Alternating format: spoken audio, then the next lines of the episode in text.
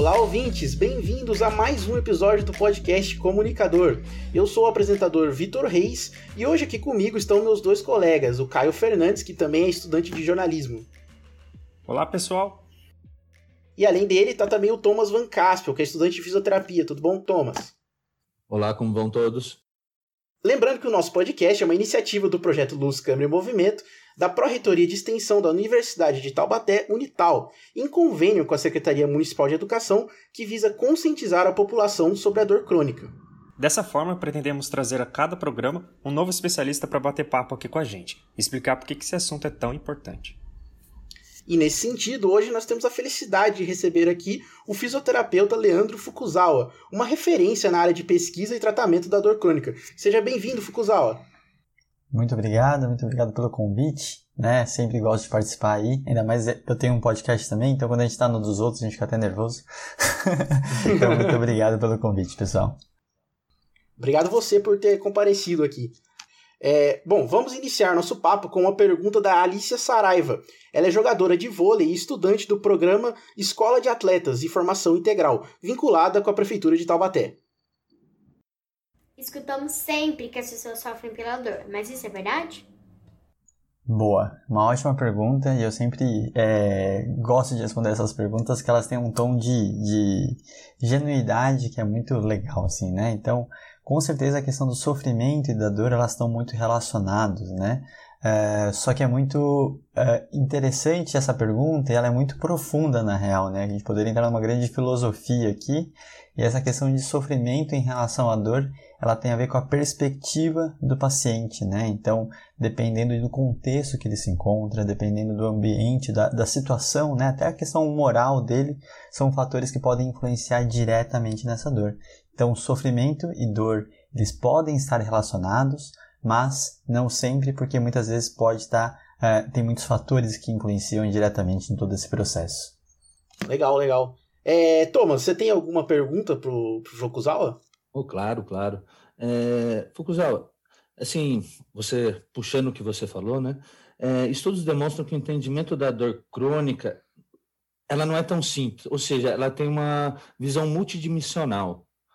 Ou seja, é, primeiramente, eu queria que você explicasse para a gente o que, que é essa visão multidimensional e o que, que podemos fazer para vamos dizer assim, poder estar tá entendendo ela como que é simplesmente assim, sem muita, muita delonga.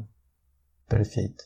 É, a palavra multidimensional, ela vem muito bem, né? Ela vem, na real, é, na minha opinião, para substituir a palavra que a gente chama muito do biopsicossocial, onde o biopsicossocial ele já facilita um pouco de quais é, variáveis que podem estar tá influenciando nessa dor. E eu acho que a grande troca é a questão que eu falo da questão influência na dor. Quando eu estou falando influência, talvez eu não esteja falando literalmente de uma causa. Né? Então, quando a gente fala de multidimensional, a gente sai do raciocínio que a gente fala que é linear, que é uma variável gerando outra. Ou seja, toda vez que eu faço isso, eu posso ter dor. Então acaba tendo um processo que a gente chama de associativo, né? Mas a grande questão é, imagina que várias coisas estão interligadas entre si, e se eu mexer uma dessas peças, todas essas peças têm que se ajustar conforme ela, ela se movimentou, né? Então nessa hora esse ajuste em conjunto ele está mais relacionado a essa multidimensionalidade, né? Então dentro desse processo não é ninguém causando ninguém, só que todo mundo influenciando em tudo. Então nessa hora a gente para de procurar um vilão, que eu acho que é essa a parte mais importante, e a gente vai tentando entender que a gente tem que mexer em diversos aspectos desse nosso paciente e não ir numa única, ah, num único caminho. Tá certo, tá certo. E, e Caio, sobre isso, cara, você tem alguma, algum questionamento? É muito interessante, né, o que ele falou, mas não sobre isso. Uh, queria falar sobre uma dor que é a tal da nociplástica. O Fukuzawa, se você puder explicar para a gente melhor sobre o que, que é isso. Perfeito. Ah, isso é muito interessante. Esse termo nociplástico ele é um dos grandes marcos do entendimento da dor desses últimos anos, né? E junto com essa definição a gente começou a entender algumas coisas melhor. Mas no geral a gente tem que lembrar o que significa a questão no, no, noce, né, e, e a plastia, né, que é a questão da questão nociva, o que, que é perigoso. Então, nessa questão é uma plasticidade, uma alteração, uma interpretação alterada disso que a gente considera como nocivo. Nada mais é do que a adaptação do nosso corpo em relação à persistência desse sinal doloroso, né? Então, entender que a nociplastia, ela começa a descaracterizar, ou seja, não quer dizer que uh, eu tenho uma lesão específica aqui e ela vai ser interpretada exatamente dessa forma, né? Então, uh, eu preciso entender que uma coisa não necessariamente está ligada à outra entre dor e lesão, tá? É, o Fukuzawa, é, a gente sabe que que a, um dos grandes desafios do, das ações científicas e clínicas é, é introduzir meios edu, educativos mais eficazes à população, certo? É, não há como negar a importância de educação em dor, visto que o ato de educar faz parte da necessidade de, de amadurecimento de um determinado conhecimento e consequente mudança de atitudes, buscando a evolução desse aprendizado, né? Dito isso, você acha que a, a crença pode influenciar a percepção da dor, a crença popular pode influenciar? Ou você acha que não? Com certeza. Isso é muito interessante, essa pergunta e essa questão, na real, né? Porque a gente está num sistema de mudança hoje, né? Então, muitas vezes, hoje, né? Acho que é o que todo fisioterapeuta espera receber do paciente, é uma crença limitante, né? Que ele espera trabalhar em cima dessa crença para poder melhorar o quadro do paciente.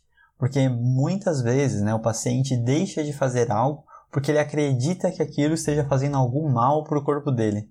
Então, nessa hora, você começa a entender que todo uh, o, o, o, cognitivo dele né, interfere diretamente nesse comportamento. Ou seja, eu tenho ações baseadas no que eu acredito que esteja acontecendo com o meu corpo. Então, eu posso enfrentar a dor ou não perante o que eu acho que aquilo é perigoso ou não para o meu corpo. Tá? E isso independente do que a pessoa já escutou ou não, mas é um processo muito intrínseco, né, muito interno. Então isso é uma questão muito difícil de a gente trabalhar e o fisioterapeuta hoje está começando a melhorar cada vez mais esses aspectos, mas a gente acredita aí que a gente ainda está engatinhando em diversas coisas. Então, segundo a IASP, Associação Internacional para o Estudo em Dor, é, estamos no momento de colocar a educação em dor no centro das atenções de tal forma ajudar a a, na redução da distância entre o conhecimento e a prática. É, é possível falar em educação em dor, Fukuzal? Perfeito. É, com certeza é possível, só que a gente tem que entender e aprofundar um pouquinho mais esse conceitual, né? Eu acho que ele nasceu de um formato muito expositivo, um pouco quadrado, eu diria assim, mas ele foi o primeiro start, então ele é muito importante, então a gente não tem que desmerecer esse processo. Hoje, todo esse processo de educação em dor que a gente entende que é necessário está relacionado a eu conseguir atingir o público-alvo que eu quero. Né? Então, assim, não adianta eu tentar fazer a mesma educação para todo mundo. Então, nessas horas, eu tenho que entender as particularidades da população que eu estou atuando para realmente conseguir entregar uma informação que faça sentido para ela, né? E muitas vezes esse processo de massificar a informação tem a ver que também um pouco com martelar ela precisa estar constantemente escutando isso e principalmente de bocas diferentes. Então não adianta vir uma via única explicando coisas e depois outro profissional vem e fala outra coisa. Então ele tem uma relação com o processo de padronização de fala e tudo mais, né? Tá certo. É, e bom, para fechar o, o, nosso programa, tá muito bom o papo, mas é, a gente tem um tempo limitado, né? É, eu queria fazer uma última pergunta. Qual é a dica que você dá para a população que está escutando o podcast? O, a pessoa comum, o cidadão comum, o que, que ela pode fazer para se proteger de, por exemplo, uma dor crônica nas costas? Perfeito. Então, hoje a gente sabe que o principal remédio, vou dizer assim, entre aspas, é o movimento. Então a gente sabe da importância do movimento, a gente entende que o movimento vai conseguir auxiliar de diversos aspectos, mas mais importante, que aí complementando o que eu falei antes, é a gente movimentar sem medo, né? Então, assim, o papel muitas vezes de alguma informação de qualidade está relacionado a tranquilizar esse paciente e ele muitas vezes conseguir uh, se movimentar sem medo de se machucar ou de estar tá fazendo algum mal para o corpo dele, que acaba gerando muitos outros processos que a gente poderia ficar muito tempo aqui conversando. Mas no geral, eu acredito que o movimento ele é um dos grandes segredos aí que está no nosso corpo, não necessita de grandes ferramentas, né? Então, até em relação de custo-benefício, uh, movimento é, é realmente uma das principais chaves. Tá certo. Então, movimento, pessoal. Movimento. Vamos jogar futebol, vamos jogar basquete. Melhor ainda, é... movimentos que você gosta de fazer. Aí, ó. eu, ia observar, eu ia perguntar para você, Fukuzal, qual que seria o melhor movimento? Assim, existe algum movimento mais completo? Não. Isso é muito interessante. A gente tem que fazer movimentos conforme as nossas necessidades, né? Então, primeiramente, a gente sempre fala, né? Tem o processo de você ser sedentário, você pode ser ativo e você tem atividade física, aquele momento que você para para fazer uma atividade, né? Então a gente tem que pensar que o primeiro passo é ser ativo. Então, essa movimentação mais simples, usar um pouco menos de carro, subir e descer a escada, e andar um pouco nos dois, três quarteirões, e almoçar um pouco mais longe, coisas muito simples que a gente tenta colocar no nosso paciente, né? Que muitas vezes é uma das grandes chaves, assim, a gente já sabe disso faz um bom tempo, né? Obviamente tem uma dificuldade de implementar isso, mas quando a gente sugere alguma, algum movimento, a gente na real tem sugerido menos e pedido para o paciente falar assim quais movimentos que você gosta, qual atividade que você gosta. Que não importa qual seja, o importante é que seja persistente, prolongada, né? Então não adianta se movimentar por um curto período de tempo. Existe toda uma questão de uma frequência e a longo prazo tudo, tudo isso para ter algum efeito específico. Entendi, entendi.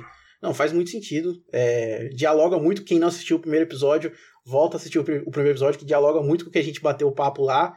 É, e é isso, gente. Acho que foi, foi um papo muito legal. É, eu queria agradecer a presença aqui dos meus colegas, o Caio e o Thomas, e claro, do nosso convidado, o professor Fucusal. Muito obrigado, professor. Eu que agradeço. Para mim é uma honra participar desse projeto, que eu sou super fã né? Tanto do projeto quanto de todas as ações. Ah, e do Renato Soares, também, que é uma das pessoas que encabeça aqui. Então, só queria agradecer o convite. Para mim é um, sempre um prazer e sou, sou sempre à disposição. Muito obrigado. E é isso, pessoal. Eu sou o Vitor Reis. Esse foi o podcast Comunicador, uma produção do projeto Luz, Câmera e Movimento. Tchau, pessoal!